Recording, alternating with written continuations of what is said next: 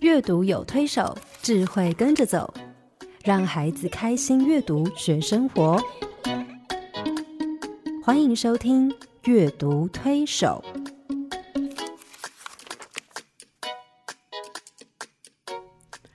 各位听众朋友，你好，我是黄乃玉，欢迎来到阅读推手的节目。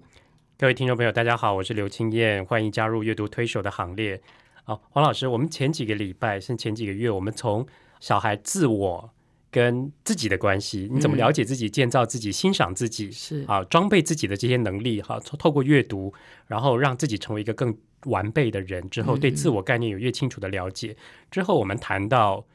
人啊跟别人，对嗯我们跟人的关系，嗯因为其实我们活着，我们都必须跟其他身边的人建造关系，嗯哈，建立关系，所以我们必须跟人啊、呃要懂得尊重别人，懂得欣赏别人，接纳别人，然后甚至关怀他们、爱他们，哈。嗯，那我想，其实我们都讲到人的层层面，是对，嗯那其实我们每个人活着，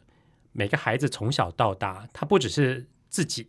还有人，他还必须活在一个环境环境里里面，对，嗯对，所以我们对于人生议题的关怀，不只是关怀人的那一面，还得关怀我们的什么？我们所居住的环境，对不是对？的，嗯嗯，其实环境范围其实蛮大的哈，是，啊，还包括自然的环境跟社社会的会环境，境，对，呃，虽然我们不是跟环境讲话，不像我们跟别人讲话，可是嗯我们跟环境的互动其实也是一种沟通是，啊。所以，对，呃，我记得我去美国念书的时候，我我的学校叫南医大，嗯，我们那个早期的校长他有一个理念，他觉得校园不管怎么样一定要很美，要有湖，要有森林，呀，然后他那时候的一个理念就是说，物换星移，人会换来换去。是你不一定永远有那个最有名的教授，可是如果一个环境是非常美的，他会熏陶里面的学生。他觉得环境非常重要，所以我记得一开始到美国去的时候，其实我念的大学已经蛮漂亮的，叫嗯嗯辅仁大学。 对，对，那校园那时候在台湾算是很漂亮的，是美丽的，对，嗯，可是当我去到那个南医大，我真的是觉得哇，那四季随时都有花，嗯有不同的风景可以看。对，然后我觉得在那种熏陶之下，我真的很非常同意我们那个最初创校的那个校长的观念。是所以，我们今天谈环境，我其实是非常有感触的。是因为就像人跟人之间的生命会互相影响，是，我们跟环境也是，我们会影响对环境，对，环境也会影响我们。对，而且是比较不自觉的状况。，对嗯，我我都觉得所有的关系，包括人跟人的关系、人跟环境的关系，其实都有一个平衡点在那里。对，当那个平衡点失衡的时候，嗯，那个关系就会出问题了。是，所以那个平衡点其实是很重要，包括我们人跟环境怎么建立关系，嗯，怎么维持那个平衡点哈。我想这几年，我如果我们看自然环境来说，嗯，我们就会非常感慨，对不对？是，就是好像，嗯，地球暖化越来越严重，然后整个自然生态的环境被破坏的越来越厉害。是，我这阵子才在报纸上看到一个新闻，一个图片哈，就是一只北极熊，它是画的哈，嗯一幅画，一只北极熊，然后坐在一个小小的薄薄的冰上面，在那边滑。嗯我就觉得有一天也好许、心酸哦对很心酸，有一有有一天也许会会这样。嗯，如果从这个角度来看，我常常觉得人是自食恶果，嗯也就是说，我们已经去用负面的方式去影响这个环境，对，对环境只好以这种方式还给我们。嗯就像圣经讲的，你要怎么待人，人也怎么待嗯你。可是我们怎么待环境，环境也会用同样的方式回回馈给我们。是。对，所以我们真的要学习啦，因为上帝造了地球才造人，他是，他其实是要我们来管理。嗯可，是我们如果不懂，对，我我我们没有天生那那么多能力，嗯，我觉得都要学习。然后我觉得图画书是一个可以从小还有在亲子共读之间，大人小孩一起学习的是一个很重要的媒介。对我嗯我我必须老实说，因为我从大学以前，我大概没有什么环保的概念，因为我没有读过这方面的是书，嗯学校也没教过。嗯，可是当我大学开始阅阅读一些书的时候，我就开始觉得对这件事情好重要。嗯特别是我后来开始研究图画书，我真的觉得图画书真的把这些生态学的观点都呈现的淋漓尽致嗯啊！我觉得我们怎么对待大自然，或者我们怎么对待一个人或一件事情，跟我们背后所持的价值观是有关系是的。的，看你持的什么价值观，你就会做什么样的反应跟什么动作出来。嗯，那生态学里面其实啊、这些生态学家归类出来，我们对于生态所抱持的价值观有九种不同的价值哇观。哦，嗯哼对这九种不同的价值观其实非常有趣，每个人所持的观点不同，那你对待大自然的方式就不同。可是这不同的价值观点，其实在图画书里面都有呈现出来。嗯这九个观点包括什么呢？第一个是我们人类最自私的表现，就是实用主义哈。嗯，所谓的实用主义，就是方便为上，是我要用 你，我就开始从你那边汲取你的资源。比如说，我们要要做椅子、做桌子，我们就去砍树；我们要印书， 我们就去砍树。嗯，这个的问题在哪里？久而久之，这个大自然的资源会被我们耗利尽嗯会耗尽，对，大自然会产生一个反扑的力量哈。这是实用主义。那这中间怎么取得一个平衡？可能就是要非常有智慧去是拿捏衡量的事。是桌子椅子还算用得上，有些嗯像免洗筷啊什么那些，对，我真的觉得说可以少用就尽量尽量少用，对啊。还有一种的价值观点叫自然主义，所谓的自然主义是我们不能够去侵犯大自然，我们可以进去，但我们进去呢，大自然是满足我们的好奇心、跟我们求知欲还有休闲的需求，然后我们从探索里面去得到满足，所以我们去体验大自然。却不做任何侵犯的动作，也不做拿取的动作，哈，就像我们赏鸟一 样，对，和平共处，对，和平共处哈。那还有一种是比较积极的维护自然的的观点，就是生态科学，也就是说，我们去好好的去研究大自然的生态，然后把这些数据累积下来。当这个生态开始失衡，或者是某一种物种要灭绝的时候，嗯，我们就可以根据我们的研究去帮助他们做一些改善的动作哈。还有一种是支配性的价值观，也就是说，我可以利用大自然来锻炼我自己。譬如说，我们常常很多人跑去爬山，嗯其实你对大自然的态度就保持了一个比较支配性的，嗯嗯，你就从是要征服玉山，对我 征服它，然后我从里面去去养成我的求生技能，是锻炼我的体力哈。嗯那还有一种价值观，第五种价值观是比较是否定的，也就是说，很多时候我们会跟小朋友说：“哎呀，台风很可怕，嗯地震很可怕，嗯大自然很可怕。嗯所以我们尽量不要去碰它，嗯免得它反扑我们，或者是嗯对我们造成伤害。”哈，嗯那还有一种是美学价值观，所谓的美学价值观是大自然是美的，那我们呢？我们的生活常常是乱的，嗯我们的心情常常是沮丧的，所以当我们的心情、我们的生活混乱的时候，我们进到那个美的环境，接受是美的熏陶，就像你们南医大的校 园嗯，就像我现在的家， 对我就住在山窝里面。哦，是啊，那个美丽的山窝里面，你家也是啊，好就在东海的旁边，美多对，我美们家啊！有一个美丽的后花园，嘛。是，那我们常常如果进到那个美丽的环境里面接受熏陶的时候，啊、我们可以从里面找到一些生活的意义跟秩序，嗯重新把我们整理好。是然后这个美对我们来说是有一个向上提升的力量。是，还有一种价值观就是象征主义的价值观。那象征主义的价值观主要是跟我们比较有关系，比如说跟我们创作、画画、写作都有关系。我们从大自然里面去汲取灵感，然后我们把它发挥在我们的呃文学艺术的创作里面嗯哼啊。那还有一种呢，叫做道德主义的价值观。哇，道德主义的价值观呢，谈的比较是我们把所有的物种的生命都视为一体，嗯哼，这个世界每一个生命都息息相关的。是所以，当我们去侵犯或伤害到另外一个生命的时候，其实就会造成不平衡。嗯哼，所以我们必须呃把大自然视为生命本为一家的感觉是，嗯然后我们应该善待它，然后合乎那个自然的伦理。这个比较是跟宗教的态度有关嗯啊。哼，另外，最后一种价值观呢，是我觉得跟孩子最贴近的，叫做人性的价值观。嗯哼，所谓人性的价值观，就是小朋友常常会把不同物种的生命，把它当做是跟他自己一样的。嗯这最明显的例子是什 么？拟人化的，对拟人化哈，小朋友最常把宠物当做是自己的家人，嗯所以当宠物过世的时候，他们会非常难过，好像失去是家人一嗯，样。是啊，你家的演员，我家的 Mandy， 哎，我老师好你伤不应心哦嗯该提这件事情， 一提我就开始又想他我了。小时候还会把树当做一个可以倾吐的对象，对，嗯，我对觉得对小孩来讲那个很自然，那个非常自然。对，因为你有很多话不好对人讲。对啊，那个你觉得树会懂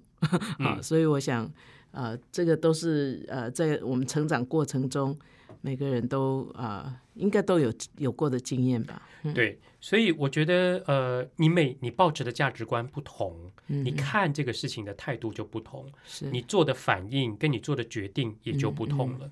也许我们也可以在图画书里面看到那个作者或是那个绘者，他是他所用什抱么持样的价值观，对对，嗯那我我自己在看这些图画书的时候呢，我其实有大概稍微帮他们做一些分类哈。嗯哼，那我发现，其实大部分的图画书的创作者会比较倾向抱持道德主义的价值观跟嗯人性的价值观，哦，怎么说也？就是说，他们会鼓励孩子从阅读里面去帮他们建立一个概念是，你的生命跟其他物种的生命是平等的。嗯这个世界上每一个生物、每一个生命其实都息息相关。嗯，我们应该要等同视之，我们不能够去伤害另外的物种的生命。嗯然后他们也会倾向用小孩的那个拟人化的那个心态，嗯去让他们用那个态度去这个跟他们最接近嘛。将心比心，将这心样比心去看不同物种的生命，嗯它们存在的意义跟价值是什么，然后回头去思考我怎么去面对对待他们。嗯那我觉得这个对小孩来说很重要诶，是啊，而且很容易让他们可以理解对这个不同物种的生命对他来说意义到底在哪里。对，嗯因为借着图画书让孩子去思考哈，就不是大人规定他你不可以这样，或是是你必须怎么样，对那那种内化会让他从小就养成某种习惯，对，就某种啊、譬如说他不浪费，嗯，他不随便浪费纸张，对，纸张本来就是我们需要用的嘛，嗯，可是嗯不随便浪费纸张。就像我看到你的小抄后面 啊、呃其实你是用对 那个 recycle 的嗯嗯纸，对我们都是这样的，因为对我们必须用纸，我们是不能为了说啊我爱环境，所以我不用纸。可是怎么样不浪费？嗯那我觉得那是一个习惯呢、欸是啊，如果如果一个人从小到大他没有那个习惯，你叫他说要节省用这些资源，不是嗯你买不买得起，嗯嘿，也不是一包纸才才几块钱，而是一种爱惜资源的观念。那他就会有那个习惯，有那个习惯其实一点都不吃力，对不对？嗯对我觉得现在就说我们很多大人是长大了之后，然后才因为恐惧，怕地球暖化或是什么，因为很多的恐惧，所以我们就想要去改变我们的行为跟习惯。嗯其实那个效果非常差的，对，哎，非常差。可是借着图画书，我们在亲子共读的时候，我们把这些价值观啊，有一些就是内化到里面去。是。其实它要变成习惯就容易多了。对我，我举一个例子，就是我前一阵子跟小朋友一起画画哈，嗯然后呢，因为你知道他们有时候画画就觉得画不好要把它擦掉，是，擦不干净，我就嗯说好，那我来帮你擦。那我的力道太大了，不小心把那张纸擦破了。嗯，破了以后，我就想说好，那我帮你换一张新的给你用。嗯他就不要，他就把那个纸啊，嗯那个小朋友就把那个纸这样一直搓磨平搓平。我说你还要画？他说对啊。我说你为什么要把它弄平？他说不然他会痛痛。一个幼稚园的小 孩，那个纸破皮了。对，不然他说不然他会 痛痛，他 而有没且有说说，呃呃，叔叔，你有没有呃 OK 棒？我后来做了这件事情，我去拿了胶带把它粘起 Really？来，哦，嗯然后他就继续把那张图画完。画完以后呢，画完正面，他还画背面。嗯嗯，我觉得那个孩子给我好好上了一课，是是是，好好的上了一对嗯课。我那天我好震惊，我想说我的直觉反应，我相信那个孩子大概才四岁多吧。嗯他读的书有限，他的我觉得那个很多是他本能，也许是从父母从小的教育应该是家庭教育，有关，对，嗯是所以让他可以，你看，即便是一个没有生命珍的惜资纸，源他都可以对这么珍惜，对。是，所以我觉得从如果我们啊、呃小孩子从小开始，我们带他从这些图画书里面去建构这些价值观，也许他会从这些书里面去建构属于他自己的价值观。那那个价值观如果是一个适切的、合宜的价值观，我相信对他长大以后去面对自然生态环境的时候，他会有一个比较适切的观点，而且重要的是他有思考力。是他会去思考，他会去判断，然后知道说我要怎么做决定，嗯我要怎么去做。对，是，嗯，我想环境也会以善意来回报他，是啊， 所以我常常觉得我们台湾对于这种啊、呃生态环保的教育起步的非常非常的晚。是因真为的我们那一段时间在经济起飞嘛，那那个经济发展这个有时候跟环境哦，真的嗯还蛮冲突的。可是，是我想，我们总是就像你一开始提的，也总有一个平衡点，嗯因为你如果一直在呃一种呃贪婪中，嗯，其实已经不是够不够用，而是你想要更多的更时多嗯候，其实就会开始失去平衡。是，所以也许我们必须好好从阅读开始。那哈当然，好，我们先休息一会儿。好家庭联播网，中部地区古典音乐台 FM 九七点七，北部地区 Bravo FM 九一点三。 欢迎回到阅读推手的节目。我跟邱燕呃，接着要来跟你们分享一些图画书哦。是，我觉得，嗯，今天我带来的第一本图画书，我想我得好好介绍一下这个人哈。这个人呢，可能知道或听过他的名字的人不太多，他叫 Rachel Carson。好，他被誉为是当代的呃环保的教母，教母级的人物。我第一次听到 Rachel Carson 这个名字，其实是在大学的时候，嗯，因为我们老师指定我们读一本书，叫做《极尽的春天》。我不晓得哇黄老师看过那本书我没？看过，你是什么课啊？老师这么有学问嗯叫做呃 文呃文学选读。哦。嗯，好然，后让我们读《极尽的春天》这本是书。嗯，我记得我第一次读的感觉，我整个头皮发麻哎，就有是这么说，严重？因为你知道这本书讲的就是说，如果有一个它它的一个概念就是说，如果有一年春天，嗯，你知道春天我们最常听到的声音是叽什么叽？喳喳，小嗯虫鸣鸟叫，对不对？？如果有一有一年的春天，我想我们每个人都可以来想象一下，春天到了，我们早上起来听不到虫鸣，通听不到鸟叫，那会是一个什么样的世界？很恐怖呢。非常恐怖。嗯，我为什么那时候听得头皮发麻？是因为那个时间在我们家附近，正好你知道黄老师知道我们住在东海大学旁边嘛？那正好那啊、我们家要走进东海大学，要经过穿越一个相思林。是，那个相思林本来是非常非常茂密的相思林，非常密、而且非常大的一片的相思嗯林是。我很喜欢，我从小就在那里面 玩，抓虫子啊，追蝴所以蝶、文啊，豪是这样产生的，然后是被塑胶出来 的。对，跟树讲话啦，哈，那个简直就是我的一个森小森林跟花园哈。可是，在那段时间，正好学校有一些政策，把一块地卖掉，开辟成啊、呃连通那个工业区的道路，然后甚至又用一另外两块地，有一块地是盖邮局的电算中心，嗯，有一块地是盖他们学校的那个教室，然后加上他把那个相思林整个砍掉很多，所以整个整个那个相思林变得突然变得很空了。嗯以前我走进那个相思林，我就听到虫鸣，听到鸟叫。可是后来我，而且看到很多松鼠在乱跑。嗯可是现在呢，我进到那个相思林，这些声音都慢慢的没了。嗯我其实就开始想象 Rachel Carson 讲的那个，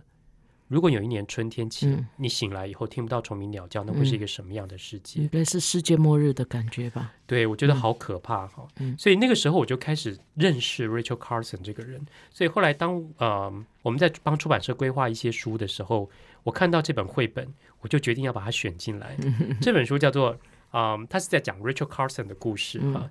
书名叫做《热爱大自然的女孩》，嗯是由亲子天下出版的哈。我觉得小朋友可以从这本书里面去认识啊、呃 Rachel Carson 是一个什么样的女孩，她怎么成长的，然后她做了哪些事情，对我们有哪些贡献。这样嗯是， Rachel Carson 从小呢，就她其实是住在一个内陆的地方，然后，嗯，她有一天呢到森林里面去玩的时候，捡到一个一个小化石，一个贝壳，嗯，一个贝壳的小化石，她就很兴奋的拿回去给她妈妈看，她就说：“妈妈，这是什么样的东西？”妈妈陪她查了资料，就发现，哇，这是一个海洋贝壳的化石，可是他们住在内陆。于是他们就开始推估，去看那些资料，才发现原来在他们所所生活的地方，好几百万年以前可能是在海洋里面，所以会留下这样的化石。那 Rachel Carson 的母亲对他来说是一个很重要的那个启蒙嗯启蒙者，对，包括啊、带他去看很多，跟他常常去跟他讲故事啊，然后带他去观察昆虫啊，观察鸟类呀、啊，甚至鼓励他写作。哇哦这妈妈很伟大。对，他从小就很喜欢写作，所以 Rachel Carson 从小就想当一名作家。嗯，可是当他开始去念大学以后，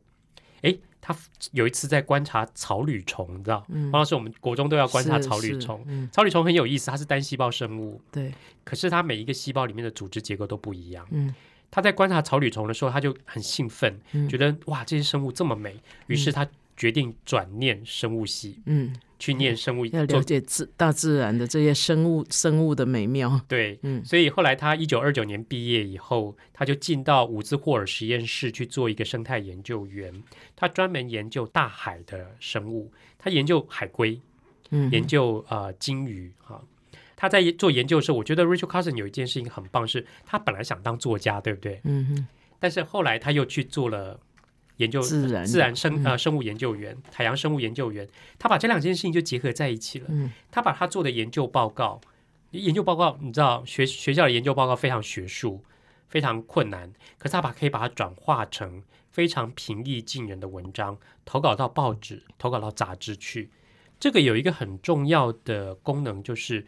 他把那个硬邦邦的学术论文研究变成是所有人都可以读得懂的是，文章。可见他左脑右脑都很发达，是啊，这种人真是令人羡慕啊。对，嗯，所以，而且他在做研究的时候，我觉得他有一个态度非常好，就是他采他到海边海里面去采集样本，然后去观察，观察完了后，他一定会把这些样本再放回去啊，再倒回去，所以他不会去伤害这些呃他所生物对这些他所采集来的生物样本哈、在他们家附近有一座森林，那那座森林呢，本来是啊、就是他每天散步的森林，就有点像我我们家旁边那个相似林哈、可是后来为了要开辟道路，政府决定征收这块森林，然后把它开辟成道路。所以 Rachel Carson 那个时候做了一件很重要的事情是，他去找了很多人，甚至要募款把这座森林的地整个买下来。嗯，可是地主不肯卖，嗯，地主还是想要卖给政府。一直到一九五八年的时候，呃，有一天 Rachel Carson 收到一封信，那那封信呢是一个住在农场附近的一个太太写给他的信，嗯，跟他说他附近的农场，你知道美国的那个农场那个非地常一望无际，非常大，对不对？他们怎么样是啊、撒农药？小飞机对，用飞机这样啪、飞过去，然后嗯是喷洒农药，所以那个农药的范围就会扩得非常大，嗯，可能会危及附近的树林等等是。那个太太写信给他，他说他住在他的周围都是农场，嗯以前春天到的时候都可以听到虫鸣，听到鸟叫，嗯，可是这几年鸟的声音越来越少，嗯虫鸣的声音也越来越少，嗯，他开始担心害怕，于是 Rachel Carson 就去了那个地方，嗯，去实际做了研究，做了调查之后，他发现这些农药呢，不仅是伤害了那边的小鸟跟昆虫，失去虫鸣鸟叫，这些农药会怎么样？会进到土里面去，嗯，然后会进到草里面，嗯，然后草被谁吃？被虫子吃，被虫子吃，被牛吃了，嗯然后吃到肚子里面去，然后我们喝牛奶，嗯，其实最后还是回到我们自己身上。对呀、对，所以他就把这个整个的研究的内容跟过程写成了一本书，叫做《极尽的春天》。嗯嗯嗯，这本书在一九六二年出版，是他花了四年的时间做研究去写。当然，出版以后非常震撼，但是他也得罪了一票人。当然啦、利益冲突嘛，对他得罪了 那些农药嗯卖公农司药卖的卖农药的人，对于是那个时候，包括媒体，包括这些公司都猛烈的批批评他、抨击他，甚至怎么说他呢？我想这段我可以念出来。他说，他这些人攻击 Rachel，瑞瑞秋跟他说，她毕竟只是一个女人，既情绪化又不值得信赖。 黄老师听了作何感想？嗯，对，呃，一方面他也当时的人可能也很歧视女性啊，对，尤其这种比较 science、比较科学的东西，嗯，好像女人来管，好像也好像觉得不搭嘎。对，对，所以我想，当时以以她一介女子哦，嗯，愿意来这么勇敢的做这些事情，也实在是很了不起。嗯对，可是他就很辛苦，是他啊必须一个人去对抗国家机制，嗯，去对抗这些抨击他的那个大企业啊。所以其实后来他身体就越来越不好。嗯，他其实在一九六三年隔年书出版以后的第二年就过世了。嗯，那过世以后呢？一九六四年，他在一九六四年过世。但过世以后呢，于是他的这个报告并没有被销毁，这个报告反而因为他的过世而被那个就总统看中嗯对被总统的科学咨询委员会看中，于是他们证实了这些这些杀虫剂其实对人会有影响的。嗯嗯，那 Rachel Carson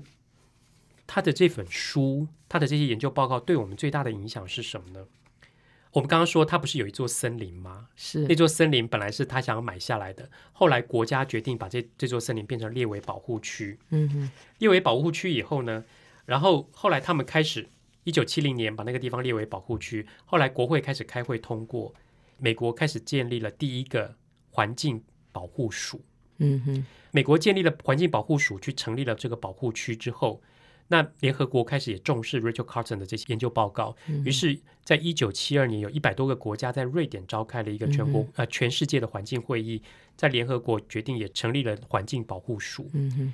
于是我们才开始有生态保育的这些概念、这些政策、这些想法。嗯我觉得对对我们现在的每个人来说，我们都是受惠于 Rachel 是 Carson，、啊，对、嗯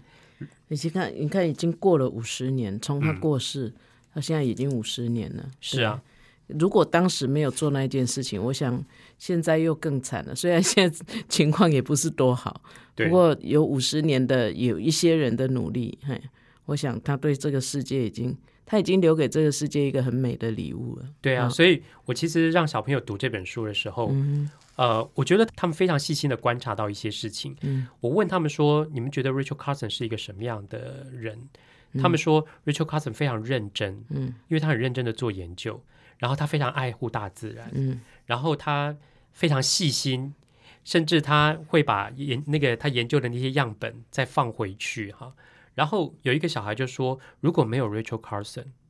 我们的世界说不定早就毁灭了，嗯嗯，因为没有他提出这些东西，我们并不知道这些东西其实对我们的危害是什么。”是可能包括我们自己的生命也都会受影响。是，对，哦我们不会想到说现在有许多的呃有机栽培啊、嗯无毒的概念哈、是其实我们都觉得用杀虫剂、用这些农药其实是很自然的嗯事，甚至我们随意的浪费资源。那 Rachel Carson 其实给我们很大的很多的提醒在这方面，是，所以我们现在还可以听到虫鸣鸟叫， 实在要非常感谢他哈。对，那我觉得这样的一个传记哦，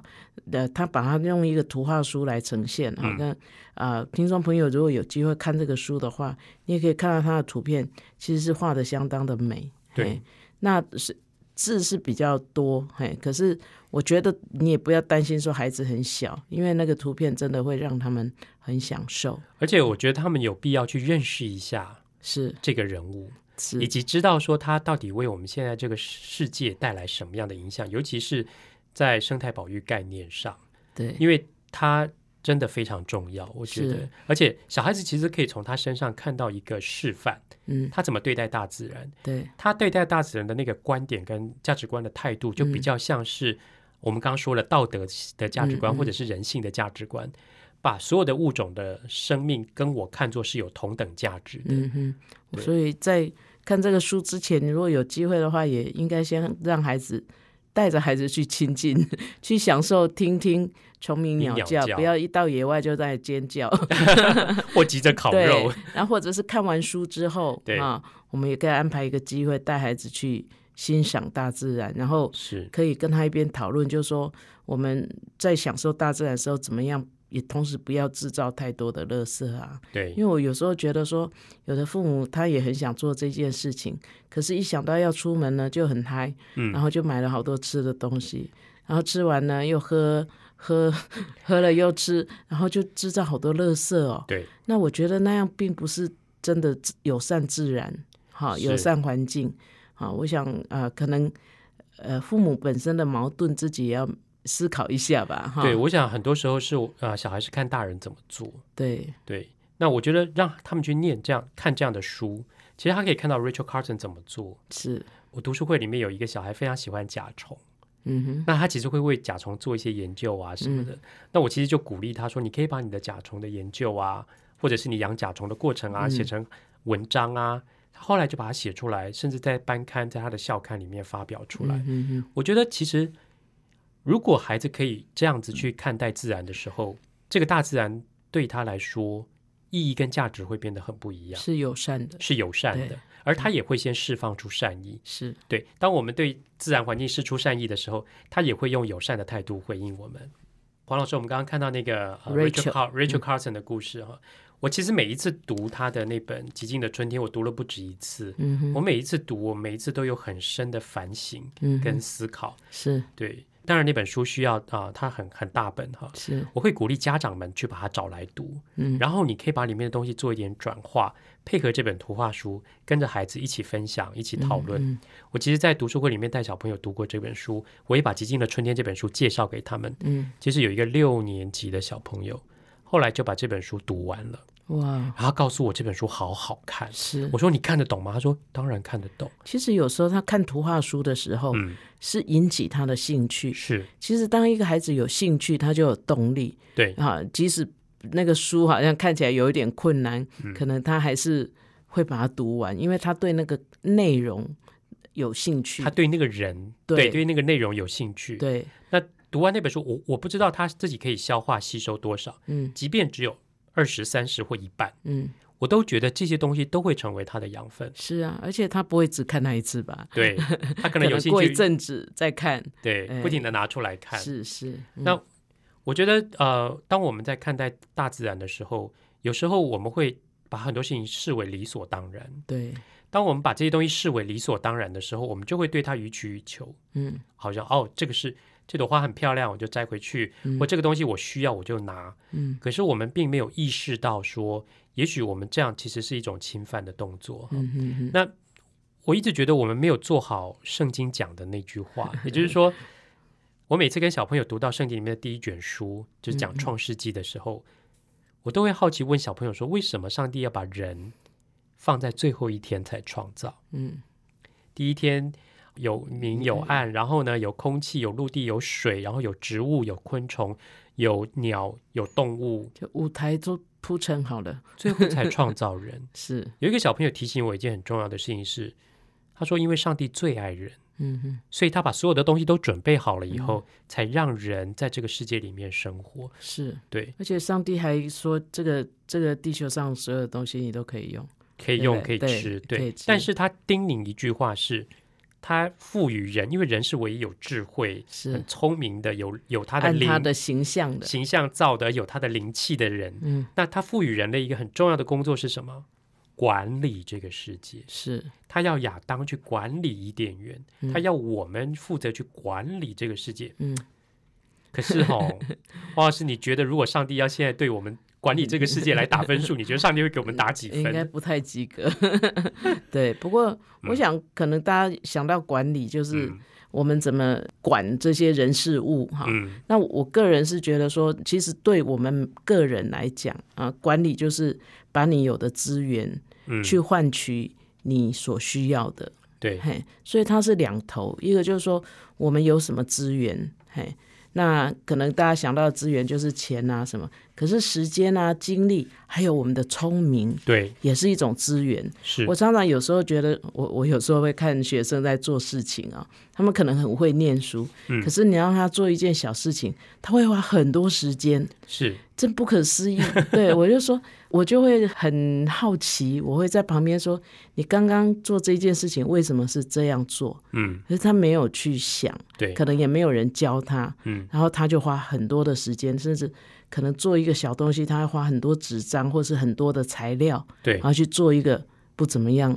特别的东西。嗯那上帝既然叫我们做管理者，嗯，那我们今天真的要用上帝给我们的脑袋， 是，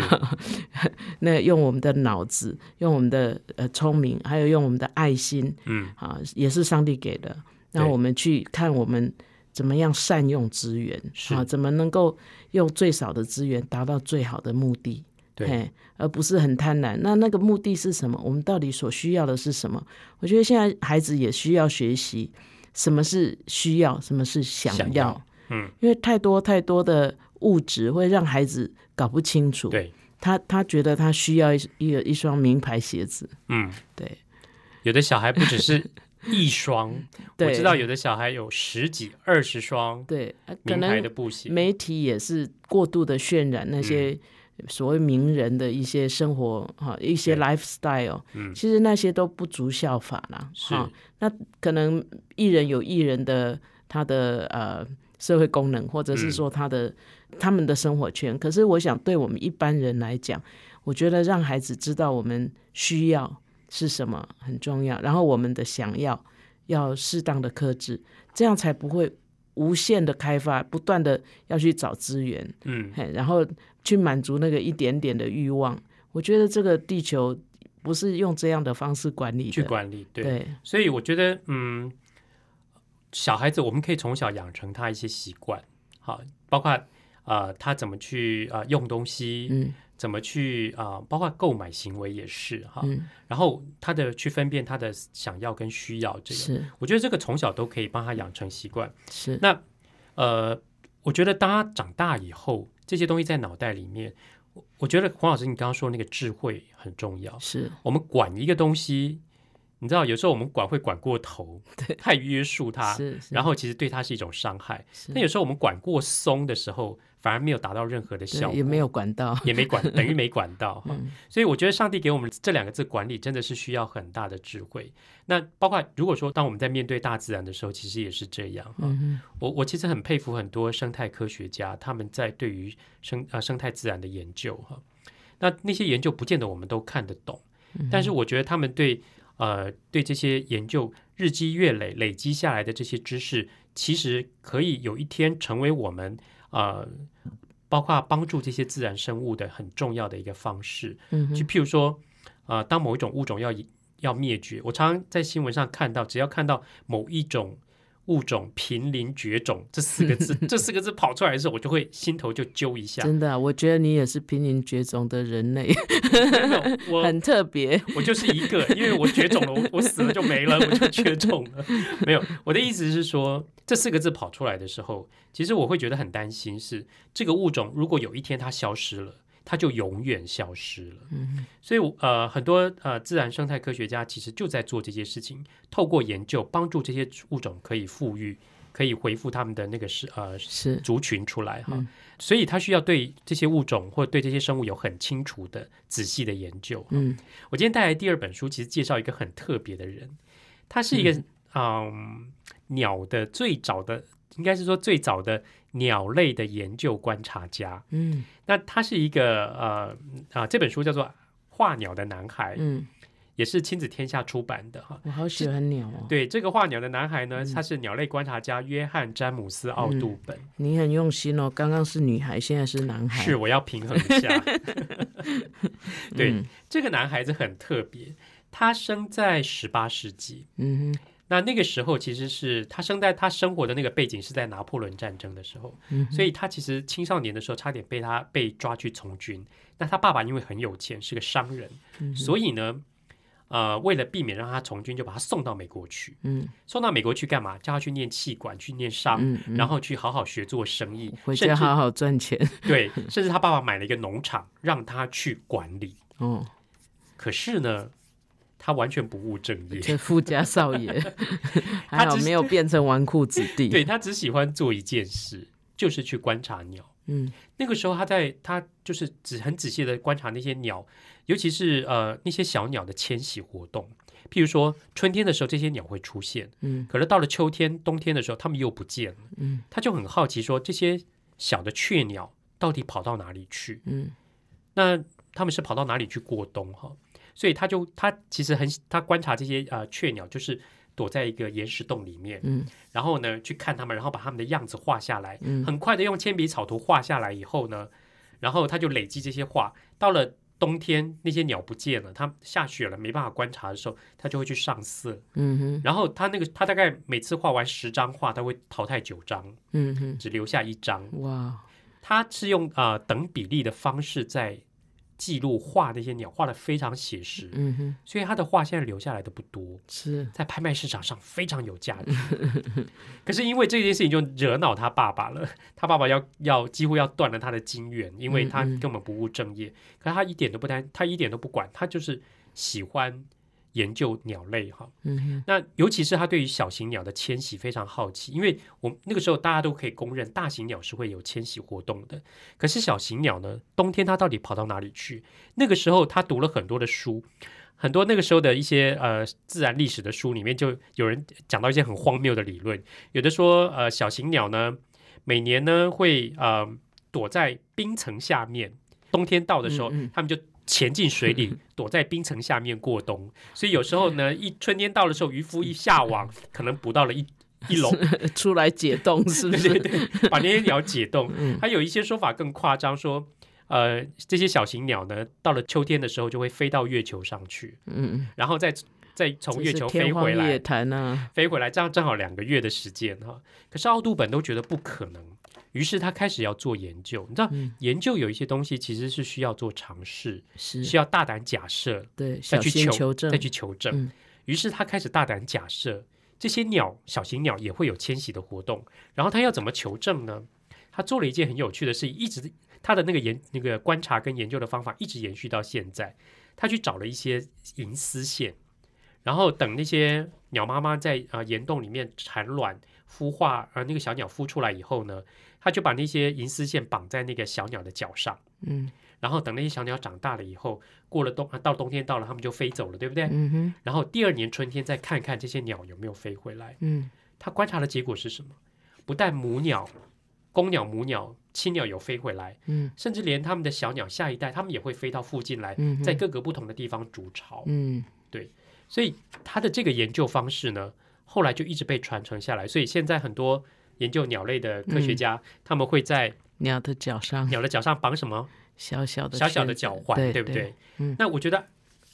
啊、奥杜本帮孩子示范一个面对大自然很重要的角度，就是很重要的一个呃一个态度。那个态度跟他的价值观是有关的。嗯哼第一个，他没有侵犯这个大自然，嗯他去观察、嗯去了解、去做记录、去做实验，嗯哼然后呢，去啊、了解这些自然的生态、啊嗯自然的物种哈、我觉得现在很多小朋友其实也在做这些事情。是啊，对嗯嗯那有一次我在跟小朋友讲这本书的时候，我们聊到啊、赏鸟的经验，很有趣。 有一些因为你知道，现在小朋友常常户外教学被带去赏鸟哈，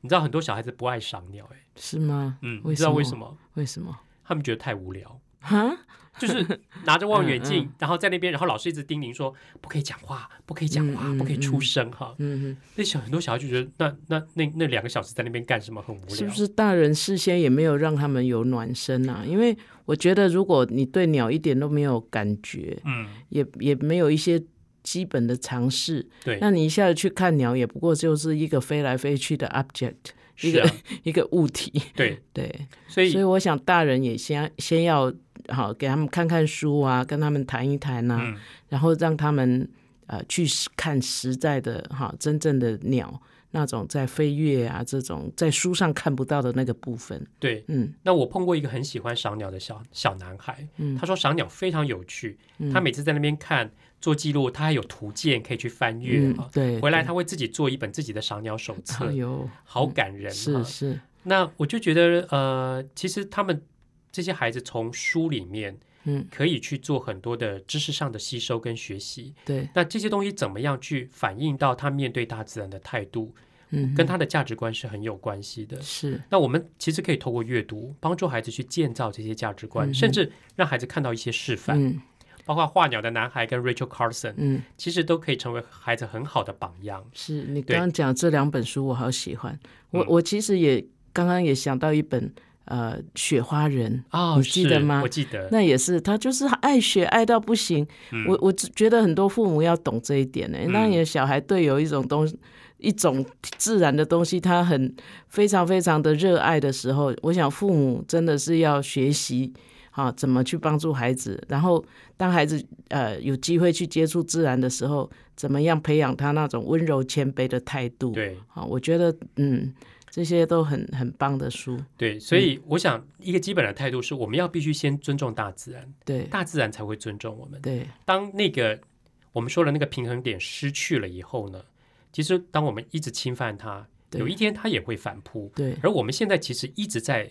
suffer，也就是在 这遭遭受到大自然很多反扑的力量。每次下大雨啊，嗯都有土石流啊、等等的哈。其实，如果我们可以从小帮助孩子去建造这些适当的价值观，让他们去思考，懂得怎么去面对大自然，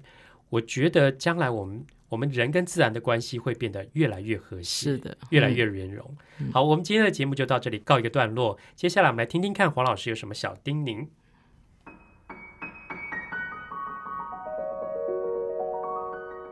乃玉老师的阅读小叮咛。各位朋友，今天跟大家来聊一聊，其实有时候呢，我们有一些场合可能都没有想到书有什么功能哈。啊、我曾经看过一个小朋友，他阿姨呢，因为腹膜炎开刀，得在医院里躺上一段时间。那这个妈妈呢，就要去看这个阿姨，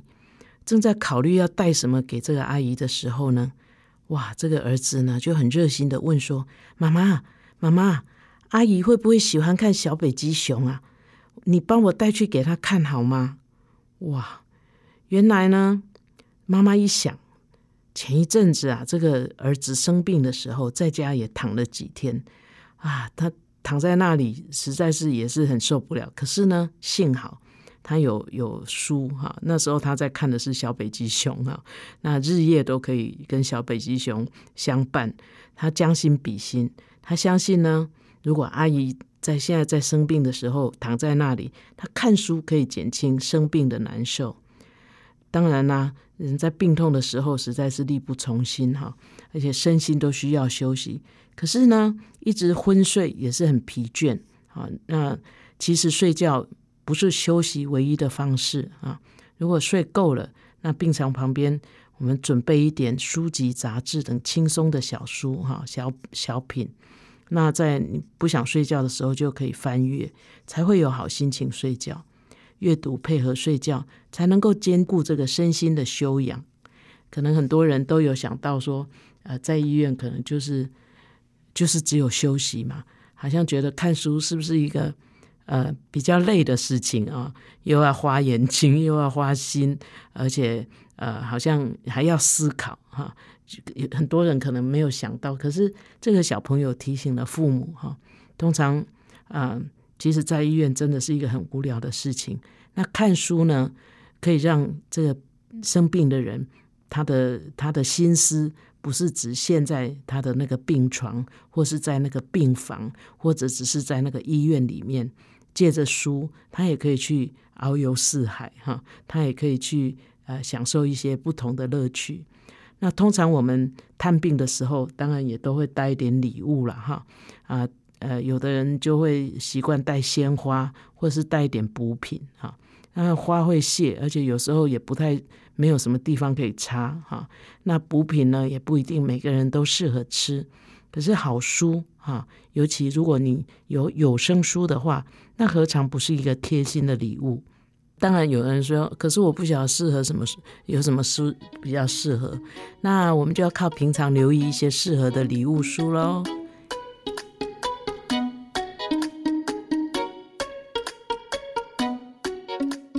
本节目由 FM 九七点七台中古典音乐台制作播出，邀您一同享受阅读，丰富孩子的生命。如果你对这个节目有任何想法、建议，我们都很欢迎你在 Apple Podcast 留言打分评星，也邀请你订阅这个节目并分享给身边的朋友。感谢您的收听，我们下集再见，拜拜。